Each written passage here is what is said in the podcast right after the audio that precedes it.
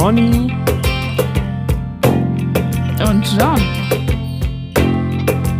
retten die Welt. Oder erstmal sich selbst. Heute drum prüfe, wer sich toxisch bindet. Ob sich nicht was Besseres findet. Hallo und herzlich willkommen. bei unserem weltberühmten Podcast Pony und John. Ja, genau. Hallo Pony. Hallo Billy. Hi, John. Hi John. Wir haben Ich hab- heute. Ich habe einem Freund vorhin erzählt, dass ich äh, zu Jan fahre, um Podcast aufzunehmen. Und der hat dann gefragt, wie heißt denn der Podcast? Und dann hatte ich Pony und John. Und er, hä? Ja, also du, also wegen dir, Pony, klar. Aber warum denn John? das ist ein Mysterium. Das ist ein Mysterium. Das wissen nur sehr wenige, wo das herkommt. äh, ich habe es, glaube ich, auch schon fast wieder Echt? vergessen. Ich weiß, dass da so, So eine eine gute Situation. Geschichte. Das war eine Situation auf dem Kiez, ne? Ach so, Ja, genau, genau. stimmt. Und Ja, ich hatte eine Jacke an, wo John Ja, genau. draufsteht. Stimmt. das war lustig. Total. Und auf, basierte auf einem Missverständnis. Aber so, ne- so wir nehmen einfach die Zuschreibung. Außerdem ist John und Jan ja auch nicht so weit voneinander entfernt. Und manche Leute äh, suchen sich ja auch ihren Namen selbst irgendwann aus. Ja, ja, Künstlernamen sowieso. Das stimmt. Ich muss dann noch überlegen, ob ich bei Jan bleibe oder ob ich überhaupt ein Künstler bin. Wir haben heute ein Thema mitgebracht, was nur sehr wenig Leute betrifft, weil sie es noch gar nicht wissen.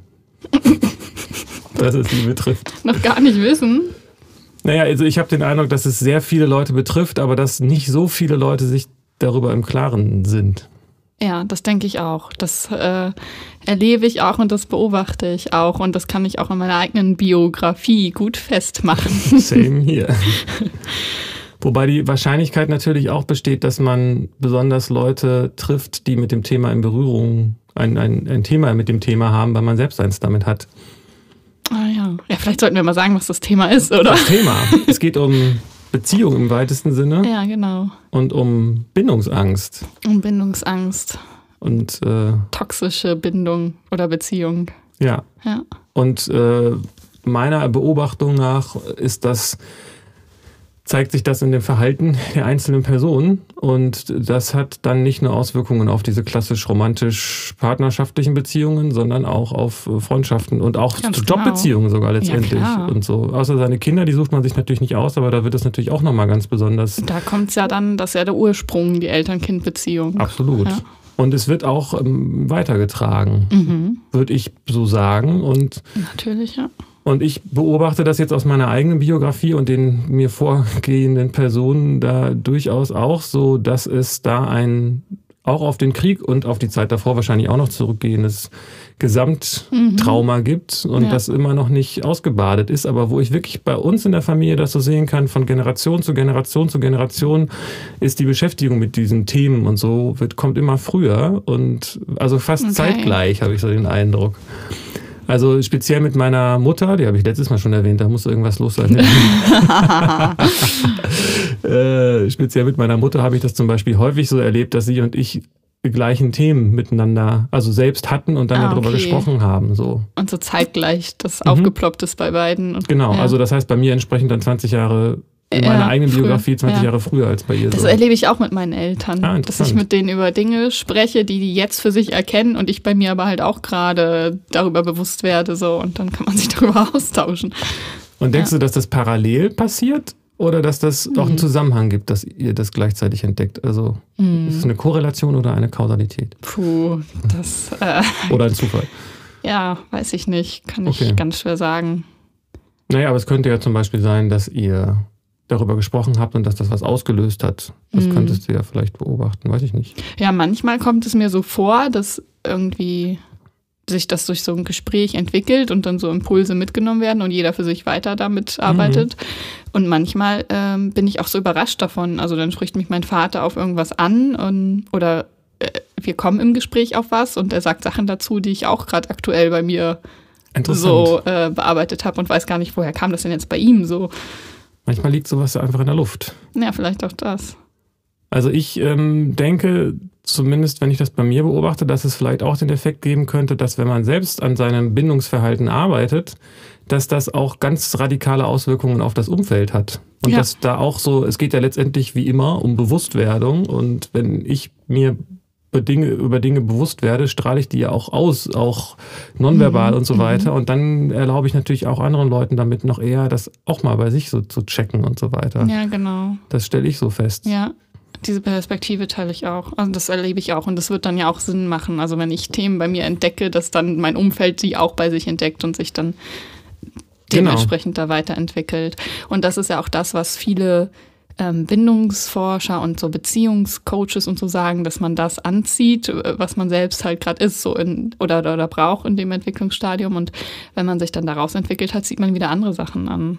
Das sehe ich auch so und das ist, ich kann das sogar äh, wirklich äh, nachverfolgen. Es ist nicht, also nicht nur ein rein äh, esoterisch-spirituelles Gelaber, ja, genau. sag ich mal, sondern äh, das ist äh, vollkommen handfest für mich nachvollziehbar, wieso ich bestimmte Menschen angezogen habe und die mich und so weiter. Mhm. An, an Details, gerade so in, in Dating-Zusammenhang, wenn man Online-Dating macht, finde ich das interessant, weil da kann man das besonders gut äh, oh, ja. noch nachverfolgen später und sehen, ja, eigentlich haben wir von vornherein mit mhm. der, also schon mit den ersten Nachrichten alles abgesprochen. Und man kann im Nachhinein deswegen ja. auch nicht sagen, also ich für mich nicht, ich kann nicht sagen, dass ich nicht gewusst gewusst habe, worauf ich mich einlasse in okay. meinen Beziehungen, ja. sondern ich habe das, ich habe mich nicht eingelassen, obwohl es diese toxischen Elemente gab, sondern weil. Weil, ja. Ja, ja, genau. Klar. Das hat man sich dann ja so ausgesucht. Ja. ja. So, und ähm, da gibt es aber auch Wissenschaft zu, ne? Ja, gibt es, klar. Und letztendlich sind sich da wahrscheinlich die Leute darauf, äh, sind sich darüber einig, dass es um Kindheits- und frühe Kindheitserfahrungen gibt, ne? Geht. Genau, die Bindungserfahrung in der Kindheit, die man mit seinen Eltern macht, ob man da angenommen wurde und Sicherheit erfahren hat oder eben Vernachlässigung oder Ablehnung oder sogar Demütigung oder was auch immer, die äh, beeinflusst dann ja das Bindungsverhalten mit späteren Partnern. Und das äh, und zusätzlich natürlich dann auch noch die Bindungserfahrung, die man sonst auch außerhalb macht, ne? Später noch dann mit den, dem ersten Freund oder sowas oder Freundin. Weil sich das Muster unter Umständen dann noch äh, verstärkt auch. Ne? Genau. Auch wenn es vielleicht jetzt in der Kindheit gar nicht so, vielleicht war man da so, hat man schon so einen unsicheren Schlag mitbekommen und ist eher vermeiden und dann macht man in der ersten Beziehung schlechte Erfahrungen und dann ist das natürlich noch viel prägender. Ja, und da gibt es, das ja vermeiden, sagst du, da gibt es irgendwie mehrere ähm, Grundtypen irgendwie. Ne? Ich weiß nicht genau, ob das dann mhm. später auch noch so relevant ist, aber da gibt es irgendwie so ein Experiment, wo sie mit Kindern, äh, mit kleinen Kindern, ich weiß gar nicht mehr, wie mhm. alt die waren, aber das weißt du wahrscheinlich besser, ne? Ja, genau, mit, mit kleinen Kindern und das war der Bowlby und Mary Ainsworth, die haben da so äh, ganz extrem zu geforscht und eben wirklich, also Kleinstkinder, soweit ich weiß, äh, getestet auf ihr Bindungsverhalten, also allein gelassen und dann ähm, kam die Mutter nach einer Zeit wieder in den Raum und wie die Kinder sich dann der Mutter zugewandt haben, daraus haben die dann das Bindungsverhalten abgeleitet, ob die die Mutter freudestrahlend wieder empfangen haben oder sich der gar nicht zugewandt haben oder wütend waren oder verunsichert auf die zugegangen sind und so weiter. Das kann man eben halt schon wirklich in ganz, ganz, also schon mit einem Jahr oder sowas ablesen. Das ist schon so prägend, die, die Zeit halt in der Schwangerschaft und die dann ersten Erfahrungen als Säugling, die beeinflussen da schon richtig, richtig tiefe ähm, Erfahrung, Entwicklung. Und das ist ja auch irgendwie nachvollziehbar, weil das ja gerade im, also die ersten äh, ist ja Hirnforschung letztendlich. Die mhm. ganzen Verbindungen, die am Anfang entstehen, sind ja die tiefliegendsten und wichtigsten genau. und ähm, und so weiter. Ich habe mal neulich gehört, dass der Mensch äh, kein episodisches, also in der Regel kein episodisches Gedächtnis hat bis zum, weiß ich auch nicht, wo das, wann das in welchem Alter das losgeht. Das heißt, man weiß dann zwar, dass da was ist, aber man weiß nicht, woher es kommt. Mhm. Diese, diese, dieses Verhalten so, ne? Mhm, genau. Und ähm, ich finde das eigentlich erstmal so nachvollziehbar, wobei man natürlich mit Logik und Psychologie so ein bisschen vorsichtig sein muss und diesen, es könnte ja so sein, mäßigen äh, Herangehensweisen. Aber ich finde es eigentlich klar, weil du bist ja als Kind, als Baby, als Säugling absolut abhängig. Komplett, genau. Du musst, also du bist ja komplett, also dein Überleben, deine Existenz ist abhängig von anderen Personen. Und das, ähm, wenn du da keine Sicherheit erfährst und nicht die Bedürfnisse erfüllt werden, dann bekommst du ja automatisch, ist ja deine Existenz damit bedroht. Und das sind dann Todesängste, die sich äh, entwickeln. Und dann ist, spricht man von Urvertrauen, das dann äh, sich nicht entwickeln kann. Und dann geht man grundsätzlich als ein unsicherer, äh, misstrauischer Mensch eben auch in Beziehung oder begegnet generell mit so einer unsicheren Haltung dem, dem Leben und den Menschen. Ja, und das ist, es ist ja, das ist ja letztendlich auch etwas, was den Menschen im Kern ganz stark ausmacht, würde ich sagen. Ne? Mhm. Also dieses, äh, der Mensch ist einfach ein Beziehungswesen auf, also rein mhm. Existenz, äh, existenziell biologisch betrachtet, weil ähm, der ist ja als Wesen so angelegt, dass er als Baby nicht überleben kann. Er hatte dieses genau. große Gehirn, so ich denke, so, so habe ich das verstanden, dass das Gehirn ist sozusagen die Ursache für das ganze Problem letztendlich. Der Mensch ist halt, hat halt immense Kapazitäten, was die kognitiven Leistungen ja. angeht, ja. mehr als alle anderen ja. Tiere. Und die, das setzt, aber deswegen kann er eben auch nicht gleich nach der Geburt aufstehen und gehen, mhm. sondern hat, ist, hat, hat diesen großen Kopf, weil das mhm. Gehirn nun mal so strukturiert ist, dass es erstmal da sein muss genau. und jetzt nicht genau. wesentlich wächst während ja. des Lebens so. Glaube ich zumindest so. Mhm. Und ähm, das heißt, er hat diesen großen Kopf, das heißt, er kann nicht laufen, er kann nicht äh, für mhm. sich selbst sorgen. Das ist im Grunde eine, eine Frühgeburt. Also ja. wenn man so andere das vergleicht mit anderen Tieren, die das alles können, wenige ja, Sekunden nach der Geburt, der Mensch kann es nicht so. Aber Stimmt. kommt halt mit einem viel größeren Potenzial, was ja. das Gehirn angeht, auf die Welt. Und das macht dann natürlich so eine unfassbar große Verantwortung auch äh, für die Menschen, die dieses Wesen dann in Empfang nehmen auf der Welt aus, weil die äh, mit dieser Frühgeburt umgehen müssen und das handeln müssen. Ja, interessant mit dieser Frühgeburt. Ja. So, was bist du für eine Frühgeburt? Ja, du doch auch. Für doch alle. War das jetzt rassistisch? Nein, ich weiß nicht. Ähm,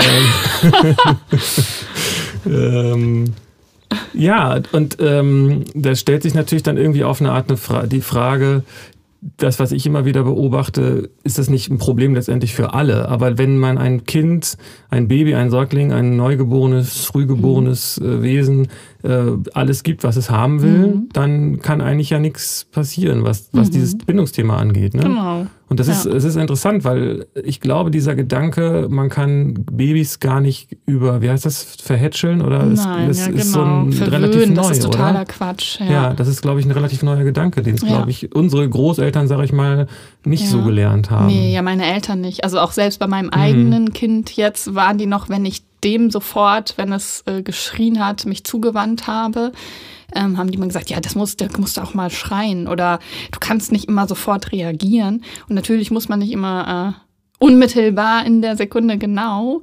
Aber natürlich muss man sich jedes Mal dem zuwenden, denn das Baby hat ja keine andere Möglichkeit, als zu schreien, um auf sich aufmerksam zu machen. Und wenn es diese Zuwendung nicht erfährt, dann erfährt es, okay, äh, meine Bedürfnisse werden nicht erfüllt, ich werde nicht gehört, ich bin nicht wichtig. Ich, ich bin in Lebensgefahr. Ich bin in Lebensgefahr, ganz genau.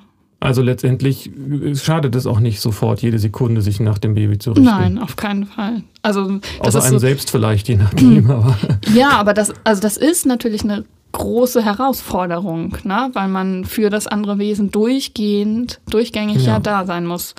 Und das ähm, ist aber so wichtig und das stärkt nachher umso mehr. Also je mehr man sich in dieser Anfangszeit zuwendet, desto freier wird man dann später oder desto autonomer werden die Kinder dann irgendwann, weil die so sicher sind und so selbstbewusst und so stark, dass die dann irgendwann halt auch nicht mehr diese krasse Zuwendung brauchen. Wie andere Kinder, die unsicher sind und das nicht so erfahren haben, die dauernd nach Aufmerksamkeit schreien und zerren und ganz viel, ganz needy sind.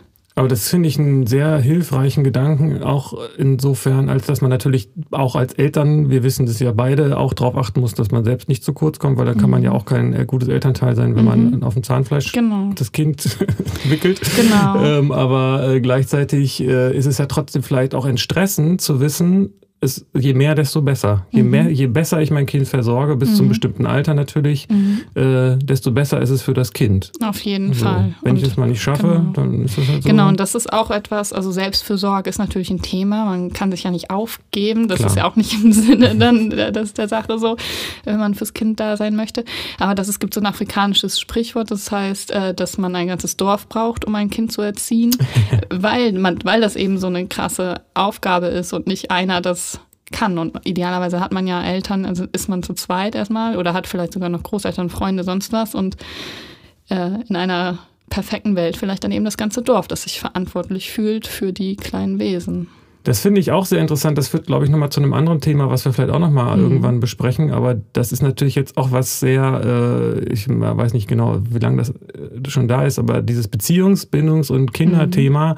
ist ja ganz stark verknüpft mit ähm, Sesshaftigkeit. Mhm. Und weil es da um Erbschaft geht. Und wenn ich, ja, ist, ist glaube ich ja. so, ne? Und wenn ich, das heißt, wenn ich jetzt, äh, sage ich mal, bei wer auch immer das in Afrika, woher auch das Sprichwort mhm. kommt, klingt das für mich nach einer Gesellschaft, wo es nicht darauf ankommt, dass meine Kinder von mir klar erzogen werden, damit die dann mein genau. Erbe tragen, sondern genau. da sind alle für alle verantwortlich. Ja, ja. und das ist dem nicht, Stamm so und genau, nicht meins. Ja. Genau, und das ist natürlich nicht selbstverständlich. Mhm. Und das ist interessant, dass das da nochmal einen anderen Ansatz dazu gibt. Total, ja. Weil wir das für uns so sehen, dass das einfach normal ist, ist es mhm. ja für uns auch. Da sind mhm. wir wieder bei dem Thema Normalität. ja, genau. Aber allgemein ist das für mich zumindest relativ konsequent nachverfolgbar, warum diese Be Beziehungsthemen entstehen und wie sie auch, wieso sie spezifisch auch bei uns entstehen als Menschen ja. und in unserer Gesellschaft. Ja. So dazu äh, kommt dann natürlich auch noch mal dieses äh, das Thema der Traumatisierung, wenn dann Beziehungen in die Brüche gehen und mhm. so weiter. Das ist dann glaube ich eher was, was dann in einem erwachseneren Alter oder mhm. jugendlichen Alter passiert. Aber da ähm, zieht meiner Ansicht, also meine Erfahrung auch, zieht sich an, was zusammenpasst. Also nicht unbedingt Gleiches und Gleiches, sondern mhm. tatsächlich manchmal auch was diametral entgegengesetzt, Toxisches, ja, sag ich ja. mal.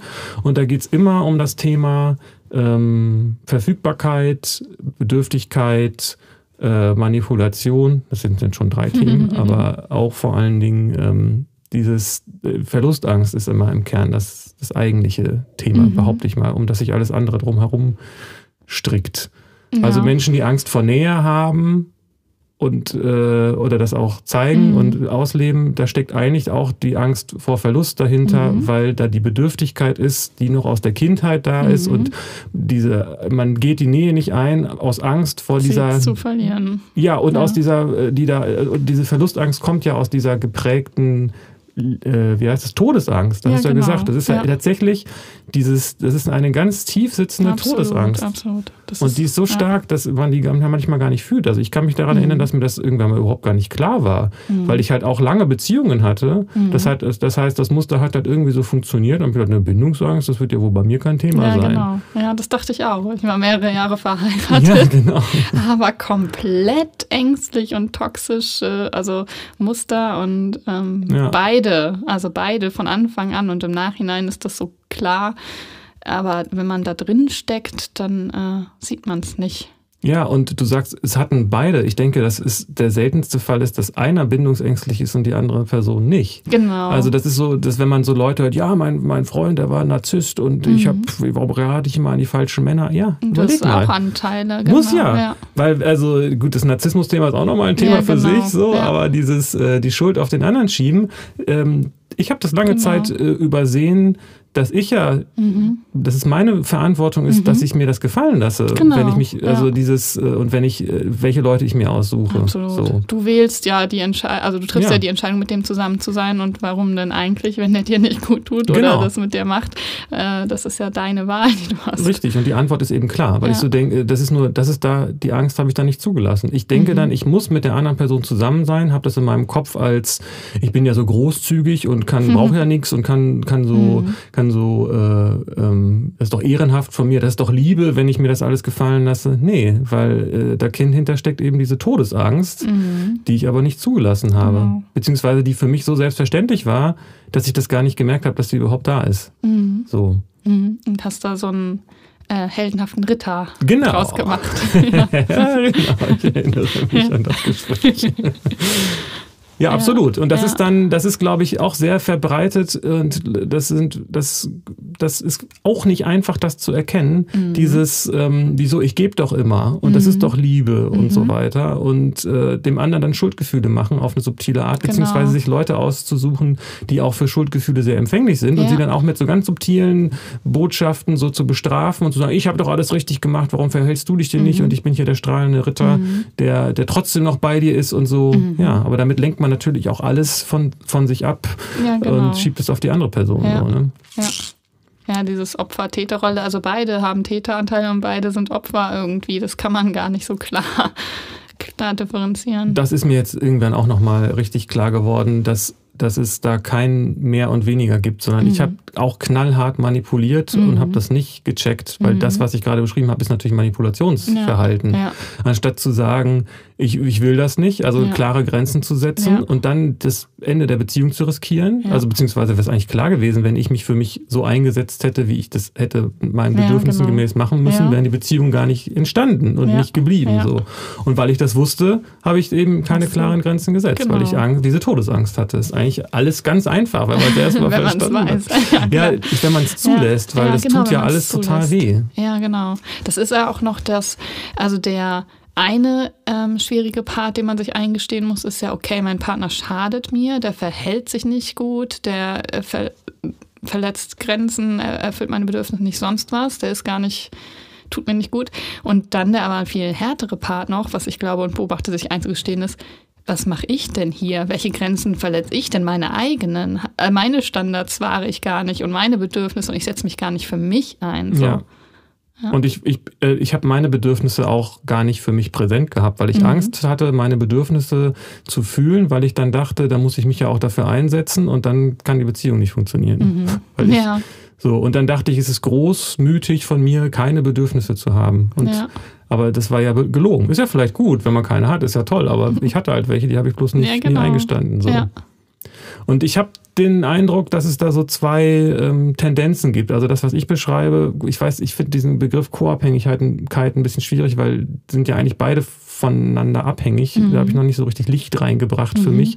Aber ich sehe doch einen Unterschied zwischen, ja, wozwischen eigentlich so ganz genau, weiß ich nicht, zwischen Menschen, die, also das, was ich beschreibe, klingt für mich eben nach, nach einem Verhalten, was sich nicht auf die was sich vor allen Dingen auf die andere Person richtet. Aber das tut man ja eigentlich immer. Also ich kriege Mhm. das noch nicht so richtig zu fassen, was Mhm. jetzt der Unterschied ist, weil alles, was ich sage, trifft eigentlich immer auf beide zu. Ja, genau. Trotzdem gibt es irgendwie so einen, graduell, also einen Wesensunterschied zwischen dem, ja, genau. zwischen dem, ich sag mal, Liebessüchtigen und dem Co-Abhängigen. Ja, genau. Mhm. Aber der Co-Abhängige ist ja auch liebessüchtig, sonst wäre er ja, nicht genau. co-abhängig. Ja, ja, das sind eigentlich beide abhängig, aber dass die Unternehmen so, ähm, die sind in verschiedenen Dynamiken irgendwie drin. Also ähm, einige Therapeuten oder Coaches sprechen auch von Plus- und Minuspol und beide sind in ihrem Pol äh, Mhm. und haben ihre Themen, aber es sind so unterschiedliche Schwingungen, Dynamiken und, und Verhalten auch so. Manches auch aktiver, passiver, so. Ähm, Und was ist denn dann der Unterschied?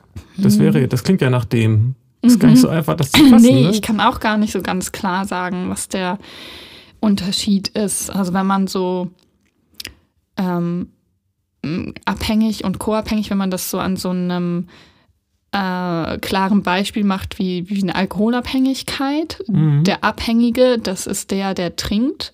Und der Co-Abhängige ist der, dieses Verhalten duldet und unterstützt und so weiter. Und das Bier kauft. Und Genau, ja. unter Umständen und sich nicht trennt aus, aus was für immer Gründen, dann ist es sehr eindeutig. Und bei der Beziehung kann man ja nicht sagen, der eine äh, konsumiert die Beziehung und der andere unterstützt den da drin.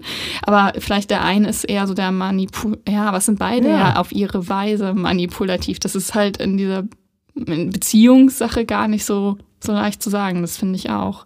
Aber wenn du jetzt so Plus und Minus sagst, dann kann ich das schon nachvollziehen, dass der Plus, der Minuspol der ist, der, der stärker ähm, sich für seine Bedürfnisse einsetzt. Ja, Und der Minus, äh, Genau. Pluspol ist der, der dann da reingibt und Ja, seine genau. eigenen verleugnet. ja, ja. Letztendlich ist das mit den Begrifflichkeiten schwierig, weil die, der- das Bedürfnis nach Angstvermeidung steckt ja bei beiden dahinter. Genau. Aber auf so einer praktischen Ebene würde ich Mhm. sagen, dass ich einfach habe ja, viel mit mir machen lassen an der Oberfläche, Mhm. sag ich mal. Mhm. Und ich habe vor allen Dingen auch irgendwie ähm, mich äh, Menschen gefunden, äh, die so ein, so ein ambivalentes Verhalten hatten, die mal äh, Nähe, also eigentlich Mhm. diesen Wunsch nach Nähe hatten, Mhm. aber die dann nicht äh, aushalten konnten. Ja. Auch aus dieser Angst heraus. Und das Ja. hat zu so einem sehr starken ähm, Ausagieren dieser Angst Ja, geführt, genau. die ich mir dann habe gefallen lassen. Vielleicht, das ist so meine Beobachtung. Ich weiß aber nicht, ob das jetzt dieser Unterschied ist zwischen Plus- und Minuspol oder der, der Klassiker oder so. Ja. weil es ja auch ähm, die Frage ist, ob es, also ich glaube, das Muster ist relativ häufig, dass mhm. zwei mit einem unterschiedlichen toxischen Bindungsmuster ja. aufeinandertreffen. Ja. Aber es gibt ja auch, ich beobachte auch, dass es auch Leute gibt, die eher so ihre Bedürfnisse vermeiden und nicht benennen und dann mhm. stehen beide so mit einem Abstand. Also dieses, das, was mhm. ich erlebt habe, habe ich mir immer so als Bild irgendwann so vorgestellt. Ich stehe da so und lass mich verprügeln und sage, nein, ist okay, Hauptsache du bist bei mir und wir erleben was zusammen Aua, und das ist ja auch gar nicht genau, so schlimm. Und dann äh, wurde ich umgehauen und auf mir rumgesprungen und ich lieg irgendwie halbtot und blutend am Boden und die andere Person. Ja. So habe ich das erlebt. Das wird mhm. natürlich die andere Seite sicherlich dann irgendwie anders erlebt haben. So. Ja, klar. Und dann kann ich mir vorstellen, oder beobachte ich das so, so Pärchen, wo ich den Eindruck habe, die stehen eher so mit zwei Meter Abstand voneinander mhm. und kommen gar nicht erst in diese Nähe wirklich genau, rein. Da muss nichts ausagiert werden, nee. weil die nicht nah, sich nicht nahe kommen. Genau, aber das ist dann aber eher so ein Nebeneinander herleben. Ja, ja, so. Ich darf bloß nicht sagen, was ich will. Und wenn beide das nicht machen, dann, dann habe ich auch schon genau. so Situationen gehört, dass jemand dass die gegenseitig versuchen zu erraten, was sie wollen, mhm. um sich das zu erfüllen mhm. und dann unter Umständen das auch noch annehmen und sagen, oh, mhm. oh danke, obwohl sie das eigentlich gar, gar nicht wollten.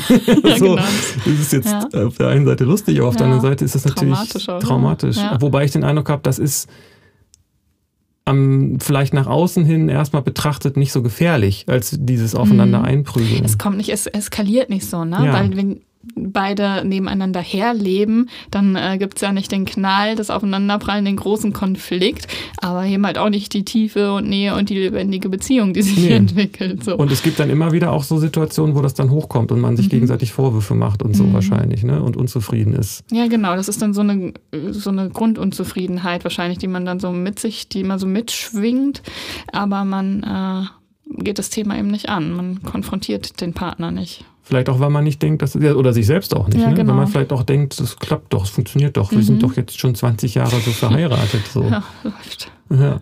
Und dann gibt's natürlich theoretisch auch noch diesen dritten Teil, das habe ich auch beobachtet, wo zwei Leute, die dieses Ausagieren, sag ich mal, mehr so in sich haben, wenn die aufeinandertreffen. Das mhm. sind, ich habe da mal einen Film zu gesehen letztes Jahr, ich habe den leider vergessen, aber wo ich so gedacht habe, oh, ey, wow, das fand ich sehr schmerzhaft, das mit anzusehen, ja. dass ein Dauerdrama die ganze ja, Zeit da oh ist Gott, und ein aufeinander einprügeln, verbal und sonst was ah. und dann ah. sich wieder entschuldigen und dann in den Arm nehmen und Versöhnungsex das, und dann wieder. Eh so, Sache, so genau Genau. Das Beziehungen, es muss ja, es gibt ja auch diese Haltung, Beziehungen müssen anstrengend sein und muss, es, man, es muss ein Drama geben und das ist so, wenn Menschen aufeinandertreffen und man muss sich richtig streiten können und fetzen können und dann, äh, also das, oh, das ist ganz, ganz ungesunde Haltung, die da so, oder so eine gesellschaftliche, so ein gesellschaftliches Bild von Beziehungen, wie Ideale und auch romantische und Hollywood-Beziehungen eigentlich mhm. verlaufen, dass das immer ein umeinander kämpfen ist. Also, ne, das ist schon, schon schlimm, ja. Ja, das wird dann noch glorifiziert dann. Ne? Mhm. Speziell in Hollywood. Ich würde sagen, das ist auch nochmal ein Thema für sich vielleicht sogar, ja. aber das ist, äh, das beobachte ich auch so, dass das natürlich, aber da ist sozusagen, wenn man das so benennen will, so eine Art kollektives Unbewusstes, so wird, ne, dass mhm. man, wo, wo das natürlich auch von der Gesellschaft getragen wird und als normal bezeichnet wird, was, was die meisten so betrifft. Und ja. wär, wenn die Gesellschaft sagen würde, ähm, nee, das ist eigentlich überhaupt nicht gesund, dann mhm. müsste man ja, müssten ja viel mehr Leute auch was dagegen unternehmen. Mhm. Also man propagiert natürlich das, was einem selbst irgendwie gut mhm. tut, so ne, in dem Augenblick. Ja, also oberflächlich gut tut. Oder, oder die, die Sicherheit und Routine erhält erstmal. Ja, ich meine jetzt, es tut einem gut zu propagieren, dass die Beziehung in Ordnung ist. Ja, ja genau. So, das meine ich ja. ja. Mhm, das gehört sich halt so. Das ja. ist doch eine, das ist doch Leidenschaft. Das ist doch so, oh. ne? Ja. Naja, aber ich muss sagen, ähm, es gibt ja auch diesen Drogenaspekt dabei, weil es ist ja eine Sucht auch und äh, mhm. dieses, äh, dieses, äh, diese, diese Angst, ähm, ja, ich weiß nicht, ob ich das jetzt so hingebastelt kriege, aber dieses, diesen Sucht- und Drogenfaktor dabei, den gibt es ja definitiv. Mhm. Und das ist etwas, was ich für mich sagen kann, dass ich das so gelernt habe, dass das was ist, was gut ist. Mhm. Also das ist dann wohl Liebe, wenn ich so toxisch oh, verliebt bin. Ja, ne? ja. ja wenn es dann auch so krassen Sex gibt, das ja. ist auch so ein Symptom im Grunde. So dieser richtig krasse, gierige Sex, der, der toxisch ist eigentlich. Weil ja, er ganz viel emotionsgeladen und angstgeladen äh, ja. das aufeinander trifft. Das ist dann äh, diese Verliebtheit und der Sex dazu, mhm. der dazu gehört, das ist eigentlich aus meiner Erfahrung äh, ist Angst der Motivator. Mhm. Das ist eigentlich Angst. Es gibt doch auch da so ein, dieses Brückenexperiment, kennst du das? Nee, ich glaube nicht. Ich weiß nicht mehr, ob ich das jetzt aus dem Kopf so ganz genau hinkriege, aber es ist so ein bisschen so ähnlich wie dieses, ähm, es gibt es in Filmen auch und dieses ein bisschen auch wie dieses äh, Stockholm-Syndrom. Also das ist, es gibt ein Experiment, wo zwei, zwei Menschen in eine ängstlich, in eine Angst, furchteinflößende Situation gebracht mhm. werden und danach dann gefragt werden, ob sie sich attraktiv finden oder nicht. So meine ich, so ungefähr mhm. war das. Mhm. Und die Leute, die in dieser Ängst, angsteinflößenden Situation waren, hatten einen wesentlich höheren Anteil genau. an, wir fanden ja. uns attraktiv. Ja. Wo die äh, Interpretation naheliegt, ja. dass Verliebtheit und Angst eben, also dass Angst als Verliebtheit interpretiert wird. So genau. Irgendwie. Das, ist auch, das ist auch wieder so eine Hollywood-Sache. Wenn die Welt untergeht, dann verlieben sich ja die beiden, die die äh, Welt retten unter diesen extremen Bedingungen. Ja, das ist aber psychologisch so durchaus konsequent, denke ich. Das denke ich dann immer. Es gibt ja diese Katastrophenfilme mhm. oder was auch immer, wenn man so eine schlimme Situation durchstanden hat, dann hatte man Angst und mhm. verknüpft das mit der Person und mhm. dann ist man, dann ist das wohl was mit Verliebtheit so. Ja, furchtbar, ne? Wo, ja. Wobei ich das, das, Wort Verliebtheit auch schon interessant. Also ja, so dieses äh, nicht lieben, sondern sich verlieben, also wie verirren ja, oder stimmt. sowas, ne? Ach, ich habe mich ver Ach, sorry, Der tut mir Liebe leid, ich habe mich verliebt. Du bist gar nicht gemeint. Ja, ja genau. Ja, ja. ja. Ich habe mich verliebt. Ja, dann Gut, dass du es weißt. Ja. ja. das ist interessant. Ähm, und was ich, was das große, große Problem ist, wie bei ganz vielen Themen, denke ich, ist, das zu, das zu unterscheiden. Ne? Weil mhm. ich kenne, die, ich habe dieses toxisch, diese toxische Verliebtheit kennengelernt, oh, dachte, ja. das ist die richtige. Oh, ja. Und es kann ja auch sein, wenn du jetzt eine sichere Bindung hast und mhm. das alles sich, äh, das alles gut und richtig ist. Die Begriffe mhm. sind natürlich in dem Zusammenhang jetzt sehr schwierig. Mhm. Ähm, dass du denkst, ja, wieso, ich habe doch auch tollen Sex und ich habe doch auch mhm. diese tollen Verliebtheitsgefühle. Wie unterscheidet man das? Ob das jetzt toxisch ist oder nicht? Ob ja. das aus einer Angst herauskommt oder nicht, wenn man es eigentlich ja immer nur auf die eine Weise erstmal so kennengelernt genau. hat. Das, das ist, ist echt eine schwer. Gute Frage. Das habe ich mich auch lange gefragt und das sind einfach dann, glaube ich, Erfahrungen, die man sammeln muss, machen muss. Also wie ich das ähm, erlebe und beobachte und auch von mehreren jetzt schon beschreibend gehört habe, dass das dann äh, eben keine, es nicht so diese Sehnsucht gibt, diese unstillbare Sehnsucht, die auch nie erfüllt wird. Also dass man, egal wie oft man sich sieht und, und danach hat man immer noch eine Leere oder ein Verlangen oder es entsteht immer wieder neu so eine Gier und das ist bei dem anderen also bei der gesunden, nicht toxischen Beziehung nicht so. Da ist man satt und erfüllt und es geht einem gut und es ist schön miteinander. Ähm, aber man, man fühlt nicht diese, dieses Loch in sich oder diese Unvollkommenheit und muss da irgendwie das füllen mit Nähe und Sex und Liebe und Zuwendung und Aufmerksamkeit, weil man eben erfüllt ist und, und gibt und sich austauscht gemeinsam, aber äh, nicht den anderen sein, sein leeres Fass dauernd füllen muss mit dem anderen. So. Das finde ich super, weil das ist genau das, das beschreibt das total gut, finde ich. Auch dieses Gefühl von Unvollständigkeit, mhm. dieses Loch in einem selbst, was man denkt, was der andere auffüllen kann. Und zum gewissen Maß funktioniert das ja auch, sag ich mhm. mal, gefühlt. Und ähm, das Toxische, das ist aber auch ein Kernproblem bei diesen toxischen Beziehungen, weil du hast diese Sucht und wenn die, man trifft sich eigentlich ja immer zusammen. Also eigentlich wäre es ganz cool, mal die gesund mit den Toxischen mhm. zusammenzusetzen, damit die sozusagen äh, sich auffüllen können oder so. Weiß ich nicht, ob das ja, funktioniert eben nicht, die würden sich genau, abgrenzen. Also wenn du ich. sicher bist, dann lässt du, lässt du dich ja nicht verwickeln. Dann merkst du, okay, nee, äh, der hat ein krasses Thema, den lasse ich in Ruhe. So, so ist es. Ja. Und andersrum auch äh, würde ich eben auch sagen, ich habe, glaube ich, auch viele Beziehungen nicht äh, verfolgt, weil mir das viel zu langweilig war, weil das mhm. so sicher und genau. so. Also das, mir kam es auch langweilig ja, vor, ja. Was du gerade genau. beschrieben hast, dieses, wenn man einfach so schon erfüllt ist und dann sich trifft, mhm. dann denke ich, warum trifft man sich denn eigentlich mhm. überhaupt? ja, so, ich fand hm. auch Menschen, die, die kein äh, Thema haben, einfach langweilig. Also das, genau. da war auch dann, also das auf so einer chemischen, körperlichen Ebene war da keine Anziehung. Und auch so intellektuell habe ich das dann immer so für mich intellektualisiert oder rationalisiert. Ja, die sind ja langweilig, da gibt es gar kein Drama und keine interessante Persönlichkeit, die es irgendwie zu knacken gilt oder sowas. Ja, und das erzählt man sich und wirklich, ja. und man denkt dann, ja, ich bin ja viel interessanter und schlauer, mhm. aber das ist dann auch so ein Selbstwertding, was Absolut. dann da gleich mit reinkommt. Ne? Ja. Das ist auch, äh, auch, auch der Kern natürlich irgendwie der Sache. Ne? Also dieses, oh, ja. das und das, was du beschrieben hast, das ist eben das Problem, dass sich diese toxischen Menschen, das darf ich sagen, weil ich mich da ja auch zuzählen mhm. würde, ähm, die treffen sie aufeinander und können dann letztendlich sich gegenseitig gar nicht das geben, was sie brauchen. Vielleicht dann streckenweise, aber dann eben auch wieder nicht, weil dann ja diese Panik ausbricht Mhm. und dann sind es, ist es wie zwei äh, instabile Säulen, die sich gegeneinander lehnen. Das kann Ja. vielleicht einen kurzen Zeitpunkt halbwegs stabil bleiben, Mhm. aber dann kippen sie halt Das aneinander crasht. vorbei. Oh Genau. ja. Das heißt, wenn beide Personen, man trifft sich, weil man, weil beide nicht stabil sind mit dem Selbstwert und ähm, das ist aber auch genau das Problem dann. Mhm. So würde ich das beschreiben. Ne? Also Ganz genau. weil wenn beide wackeln, dann kann man sich nicht aneinander festhalten. Beide Ja, stehen auf einem Bein genau. so. Ja, ja. Und da ist das, wie du das beschrieben hast, finde ich gut. Also da, das ist, kenne ich von mir eben dieses Gefühl von Bedürftigkeit und Unvollständigkeit und das muss man erstmal Mhm. zulassen und spüren. Und das kommt aus der Kindheit und es ist eben eine Illusion, weil man ist ja nicht wirklich abhängig. Es ist nur ganz schwer, das zu verstehen. Man ist ja Mhm. nicht, was, wenn man das mal ganz nüchtern betrachtet, wo Mhm. ist denn da die Bedürftigkeit? Mhm. Also was in der Beziehung ist denn etwas, was für mich wirklich lebensnotwendig ist? Genau. Als Erwachsener ist ja nicht mehr deine Existenz bedroht, wenn, Genau. wenn dir dein Partner nicht deine Bedürfnisse erfüllt. Aber es fühlt sich so an. Genau. Wobei es ja meistens gar nicht so weit kommt, dass man wirklich über die Bedürfnisse redet. Also Nee, man genau. macht das ja auch nicht. Das ist ja. Ja. für mich auch ein Zeichen von einer sicheren Bindung oder das, was ich für mich Mhm. irgendwann vor längerer Zeit mal erkannt habe, ist, dass es eigentlich immer um eine gesunde Bedürfniskommunikation Ja, geht. dass man sich, dass man sagt, was man will. Das, da, Ja. Dafür muss man das ja erstmal spüren Richtig. und dann das auch noch kommunizieren. Ja, und genau, und das, das, das ist eine Beobachtung, wo ich sagen würde, bei mir war es die Schwierigkeit, Bedürfnisse überhaupt erstmal zu spüren. Okay. Und wenn ich sie gespürt habe, muss, konnte ich sie auch sagen. okay. Ob ich mich dann wirklich für sie eingesetzt habe, weiß ich nicht so genau, Mhm. wahrscheinlich nicht ausreichend.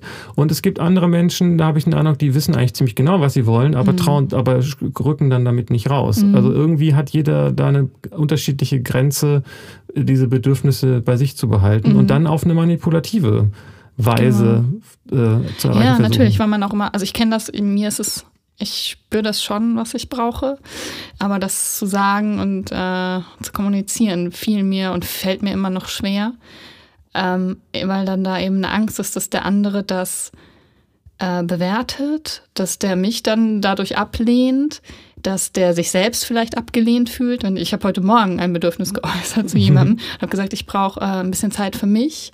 So. Und ähm, da habe ich auch schon Reaktionen dann erfahren an, mit anderen Menschen, die das dann als Ablehnung gesehen haben. Wenn ich mein Bedürfnis, ich brauche Zeit für mich, benannt habe, ja, okay. Ja, danke, so, was hast du denn gegen mich? So, oder warum darf ich jetzt nicht bei dir sein? Oder mir das einreden, dass ich dann Angst habe vor Nähe oder also oder oder irgendwie so eine Schuldumkehr oder was auch immer. Also das ist auf jeden Fall nicht richtig, dass ich sage, was ich gerade will und brauche. So, das habe ich gelernt und dann äh, natürlich das ganz lange immer nicht gesagt. Ja, und das, was du beschreibst, sind ja alles wunderbare Beispiele für Manipulationsversuche. Mhm. Also, ne, du bist schuld, also da, dahinter steckt ja dann, wie du das gerade beschrieben hast, würde ich ja mal sagen, diese Todesangst. Mhm. Und weil ich sie selber nicht zulasse, ich spüre zwar, ich habe sofort die Verlustangst, wenn du also wenn du sagst, du willst Zeit für dich haben Mhm. und die andere Person sagt, ich habe äh, sich abgelehnt fühlt, dann Mhm. hat das ist das ja eigentlich geht's da ja eigentlich um diese Verlustangst oder Mhm. nicht, die Ja, dann genau. sich anders eben äußert. Ja. Und das ist, würde ich sagen, auch ein klares Zeichen davon, ob eine Beziehung äh, toxisch oder sicher ist oder wie auch immer man das äh, differenzieren soll. Äh, ob da manipuliert wird oder nicht Mhm. oder in welchem Ausmaß. Nur auch das ist extrem schwer zu erkennen, Mhm. weil man ja als Kind, also insbesondere als kleines Kind, äh, eine bestimmte Form von Kommunikation und Bedürfniskommunikation Genau. insbesondere lernt. Und wenn ich gelernt habe, dass ich manipulieren muss, um zu bekommen, was ich will, Mhm. und manipuliert werde auch, Mhm. ähm, dann denke ich ja später, dann verwechsel ich später das, was mir bekannt vorkommt, als etwas, was ich denke, was mir gut tut. Genau. Ja, das ist echt dramatisch. Weil Kinder erfahren, bezeichnen das, was sie von ihren Eltern in der Regel, gibt natürlich auch Genau. andere äh, Ja. Bezeichnungen, Ja. aber also die, die bezeichnen das, was sie von ihren Eltern bekommen, Mhm. als Liebe Mhm. und dann suchen sie das Genau, später, aber dass das muss das nicht sein, dass ist. das Liebe ist, genau. Genau. Aber und genau, und das ist natürlich auch für die dann, weil die es gelernt haben, sicherer. Also das ist das, was sie kennen und was man kennt, es lässt einen sicher fühlen erstmal. Ja. So. Weil man auch einen Umgangs damit Mhm. gefunden hat. Mhm, aber die genau. Erfahrung lehrt, dass es halt dann trotzdem ganz schön schief geht. Ja, ja, und sehr ungesund ist dann natürlich auch. ja. Ja. Ja, und ich habe äh, also diese Erfahrung, seine Bedürfnisse zu kommunizieren und dann nicht, äh, also dann gehört zu werden Und dann auch noch, dass, dass es überhaupt gar kein Problem ist, das zu erfahren, das ist so wertvoll. Und wenn das dann äh, auf jemanden trifft, der, der sicher ist bei sich und das nicht als Ablehnung erfährt, sondern, also jetzt in so einem Beispiel, ich brauche Zeit für mich und dann so, ja, okay, super, dann äh, bis zum nächsten Mal.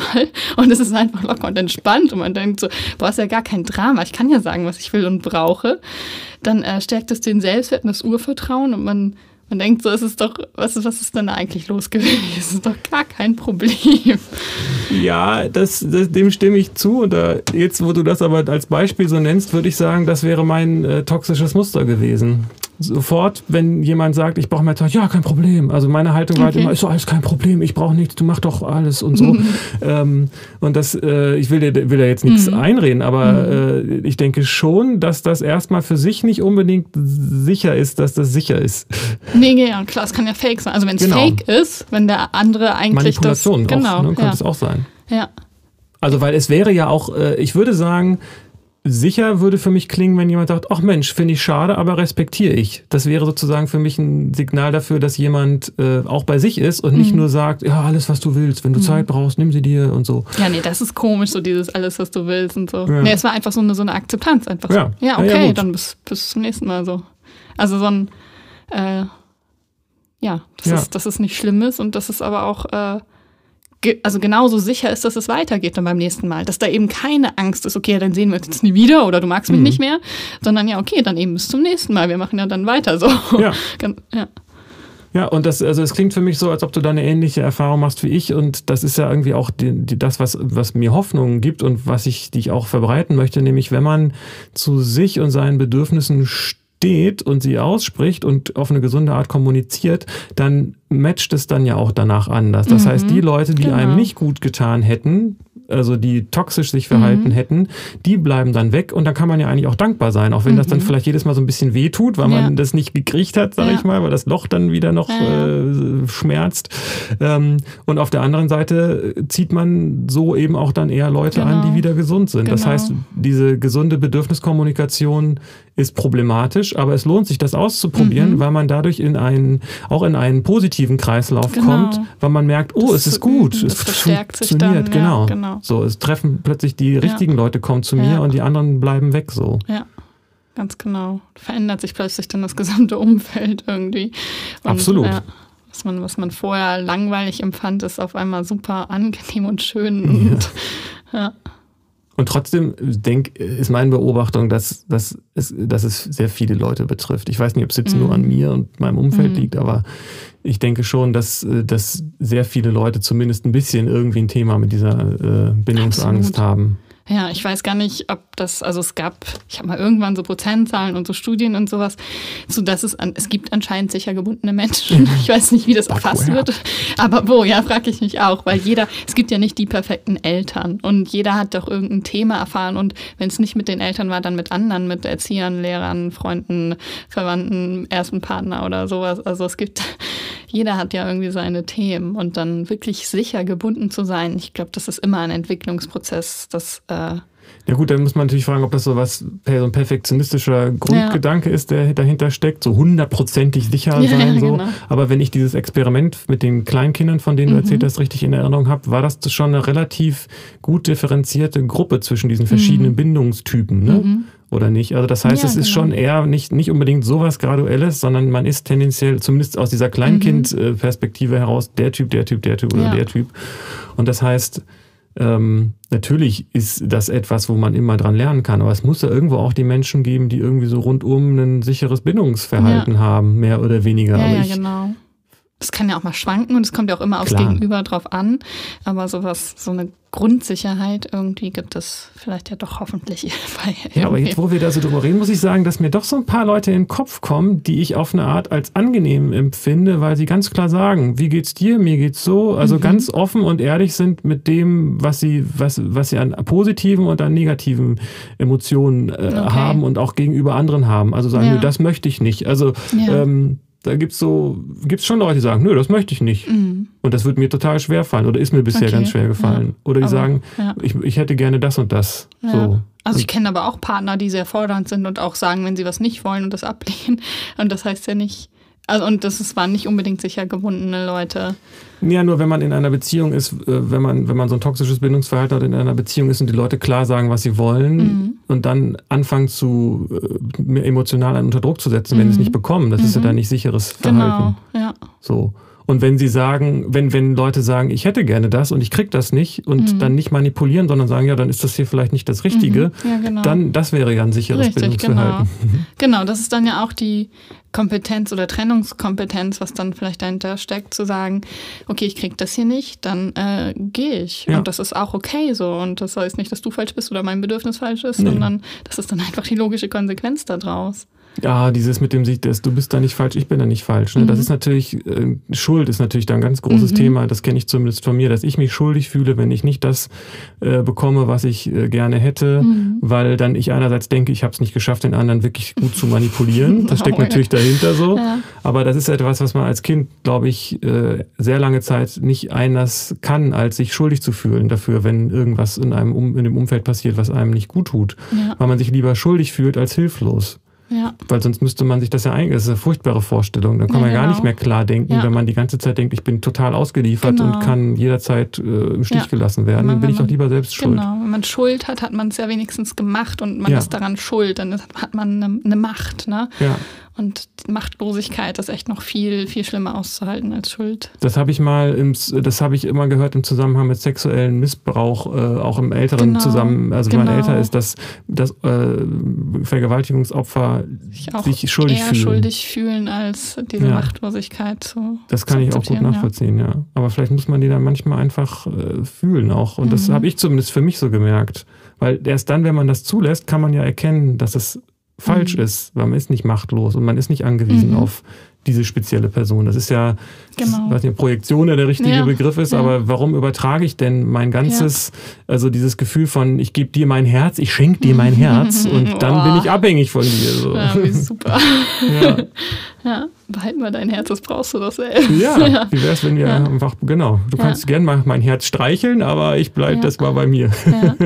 Ja. genau. Es gibt auch das, dieses, äh, kennst du bestimmt auch oder hast du davon gehört, das Buch Der Prophet von Khalil Gibran. Äh, da ist auch zu einem Kapitel, ich weiß nicht, ob es Liebe ist oder Ehe oder Ehe sowas, das, ja. äh, mit diesen Säulen und dem Haus. Genau, dieses Bild hattest du ja vorhin auch schon angesprochen. Und dass äh, das Haus ja nur stehen kann, wenn zwei Säulen getrennt voneinander stehen, damit das Dach darauf hält. Und das war dies, das war das einzige, das war mein einziger Kritikpunkt an dem Buch. Das war das einzige Kapitel, was ich blöd fand. Okay. Jetzt weiß ich natürlich auch warum, aber dieses, ich fand, es war auch natürlich gut, das war kurz nach meiner Scheidung, äh, Trennung, äh, als ich das äh, gelesen habe. Und da ähm, das klang irgendwie total blöd. Aber da mhm. geht es ja auch tatsächlich um diesen, jetzt weiß ich natürlich, was gemeint ist. Also mhm. lasst Luft zwischen euch sein. Mhm. Das ist, glaube ich, da so dieser Begriff, ne? Mhm. der da irgendwie so sinngemäß drin steht. Mhm.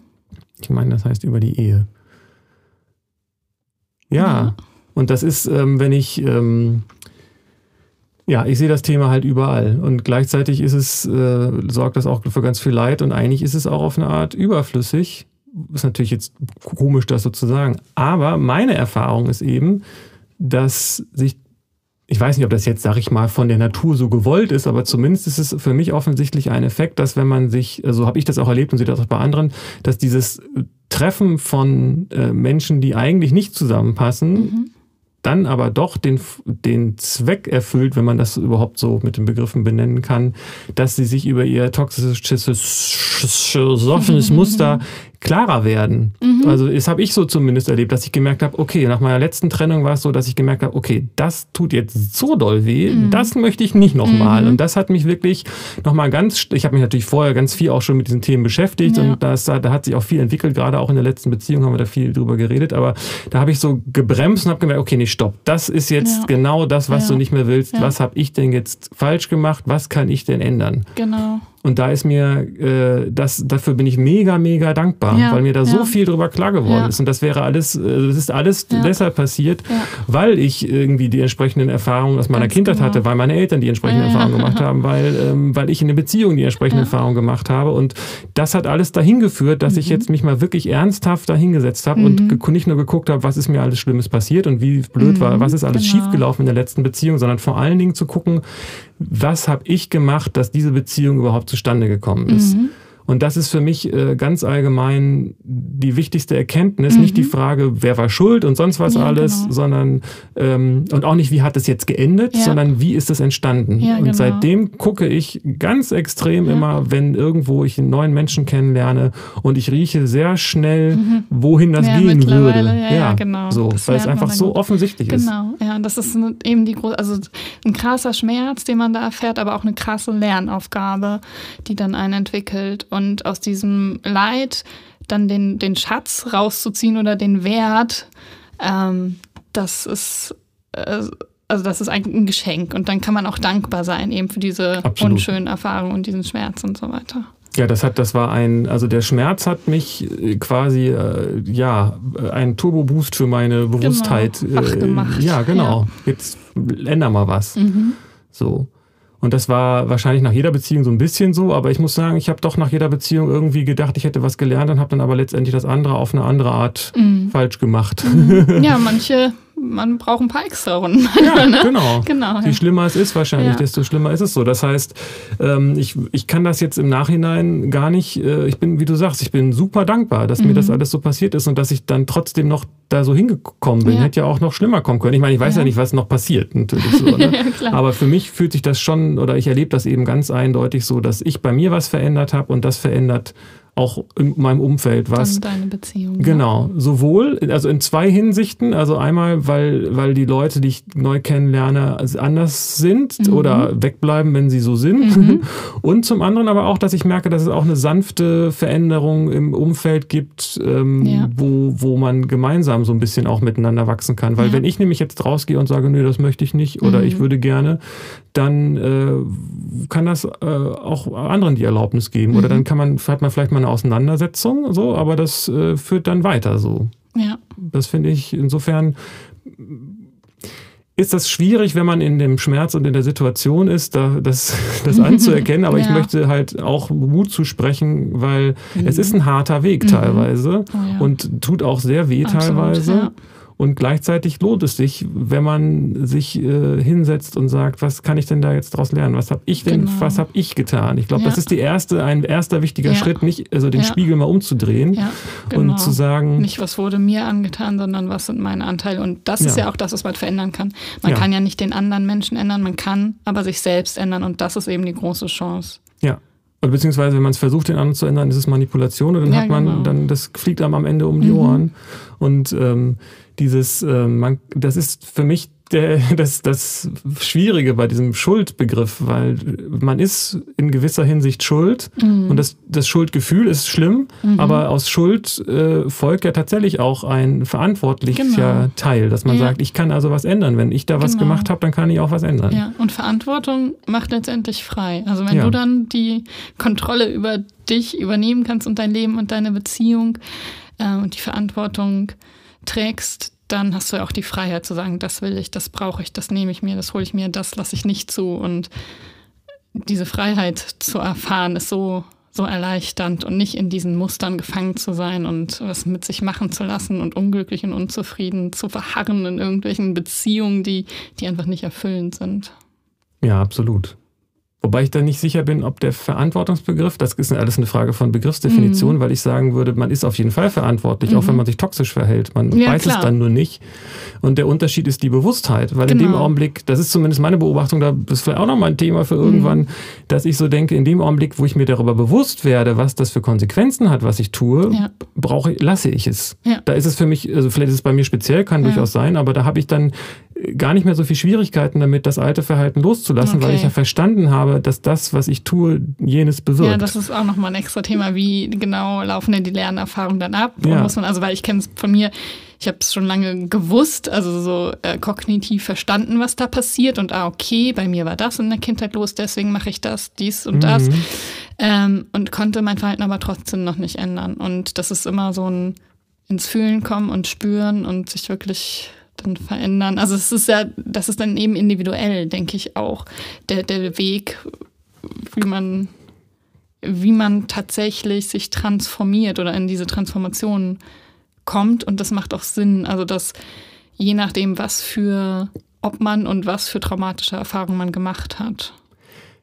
Ich, ich habe die Vermutung, und also ich weiß, was du meinst, und ich habe trotzdem die Vermutung, dass dann irgendetwas noch nicht bewusst gewesen ist. Also wenn du sagst, gerade dieses Rationalisieren konnte mhm. ich auch total super, aber mhm. das heißt noch lange nicht, dass mir wirklich bewusst geworden ist, was ich falsch gemacht habe oder mhm. was ich gemacht habe überhaupt und was, was mir passiert ist. Mhm. Und das, was du beschreibst, ist ja klar, also mir ist in meiner Kindheit, äh, bin ich mhm. traumatisiert worden das ist ja nicht Bewusstheit in dem Sinne. Damit kann ich ja erstmal praktisch nichts anfangen. In dem mhm. so. Wenn ich aber weiß, ich, äh, ich traue mich nicht, meine Bedürfnisse zu benennen in einer konkreten Situation, mhm. dann ist das ja schon mal ein Schritt näher wirklich an mir und meinem eigentlichen Verhalten dran. Also aus diesem allgemeinen, ich habe ein toxisches Bindungsverhalten, kann ich ja nicht unmittelbar nee. ein Verhalten Nee, es ableiten. kann auch schon sehr konkret sein. Mhm. Also man, also ich äh, wusste genau, okay, ich habe äh, Angst davor, deswegen sage ich jetzt das und das oder mache das und das und, und konnte das so sehen und, und wusste auch genau, dass das ungesund ist und ah. genau, was die Alternative eigentlich sein sollte oder was ich machen muss, damit es da nicht weiter mhm. verwickelt. Ähm, und, und konnte es aber nicht tun. Also weil der wahrscheinlich das, das Trauma oder der, der Schmerz noch zu, zu, zu groß war und ich lieber den aber aushalten wollte, als das, das loszulassen. Also das war, hat mir trotzdem noch mehr Sicherheit gegeben, in diesem Schmerz zu sein, als den loszulassen. So. Oh, dann hast du eigentlich alles so richtig gemacht. Ja, ja, klar, in dem Moment schon. Ja. Also das, man macht ja eh in dem Moment alles richtig, wenn man das so sehen will. Ja. ja. Ja, aber das klingt ja dann trotzdem so, als ob der, als ob du dir, also wenn ich das jetzt auf mich mit mir vergleiche, diese Angst zuzulassen, das ist ja das Problem. Und dann, äh, dann ist dir vielleicht das Trauma da an der Stelle noch nicht bewusst genug gewesen. Weiß mhm. ich jetzt nicht. Ist jetzt mhm. wirklich sehr, finde es hochinteressant, das Thema, weil ich mhm. ja diese Theorie habe, dass es immer um den Bewusst die Bewusstheit geht. Und wenn ähm, Verhalten, Fühlen, Denken und so körperliche Reaktionen im Einklang sind, dann ist alles richtig. Mhm. Und wenn man sich schädlich verhält, sich selbst oder anderen oder allen gegenüber, dann ist, dann kann, muss sich das irgendwie in einem widersprüchlichen irgendeinem Widerspruch äußern, der einem noch nicht bewusst ist. Das ist meine Vermutung. Ja. Aber sicher bin ich mir da natürlich nicht. Ja. Aber das finde ich sehr spannend. Vielleicht ist das nochmal ein Thema für wann anders. Ja, ja, genau. Wir kommen jetzt auch. Auf die Stunde? Äh, ja, genau. Wir reden schon eine ganze Weile über das Thema. Das ist ja auch unerschöpflich. Ja, ich hatte ja auch die Vermutung, dass das vielleicht zwei Folgen werden könnten. Jetzt weiß ich gar nicht, ob mhm. wir, ob wir schon, ob wir noch neue Sachen sagen oder ob das, äh, ob wir noch mal eine, noch einen zweiten Teil davon machen. Mhm. Können wir uns ja mal überlegen. Ja, gehen wir gleich in unsere Top Secret Besprechung. Ja, genau. Ja, ich weiß nicht, muss man jetzt noch sagen, wie uns interessiert, was ihr dazu denkt und schreibt das in die Kommentare und liked. Also ich denke, dass das ein Thema ist, das sehr viele betrifft und ähm, ja. was ich, glaube ich, wirklich auch nicht mit einem äh, aha, okay, Gedanken abklären äh, ähm, lässt, sondern mhm. es geht jetzt, glaube ich, jetzt hier durch diese Sache darum, mal so ein bisschen Anregungen dazu zu geben. Mhm. So. wenn es schlimm ist, äh, kann Therapie sicherlich auch immer helfen und so, aber oh, vielleicht ja. haben sich ja der eine oder andere hier wieder erkannt. Mhm. Ohne, und war das vielleicht manchen noch gar nicht so richtig klar. Ja, genau. Vielleicht denkt jetzt einer in seiner Beziehung, hm, irgendwie leben wir nebeneinander her. Aha, das hat was mit meiner Kindheit zu tun. Ja, oder äh, ist doch schön so. Es ist so, es ist so schön langweilig. Dann ist es wohl eine sichere Beziehung. Schön, machen wir mal weiter damit. Ja, genau. Okay. Ja, schön, danke, schön, dass ihr zugehört habt. Wollen wir noch was, haben wir noch so einen Abbinder oder was? So ein Ab ja, wir können, wir können vielleicht frohe Weihnachten oder so wünschen. Es ist, ist der vierte Advent. Ist das Sonntag vor Weihnachten? Ist das dann Das müsste der vierte Advent sein, aber das Ding ist ja, dass wir das jetzt nicht live gemacht haben, sondern dass ja, wir das eher im nächsten Jahr erst hochladen. Ja, gucken. frohe Weihnachten oder, 2021. Oder, oder rückwirkend. Wünschen frohe Weihnachten.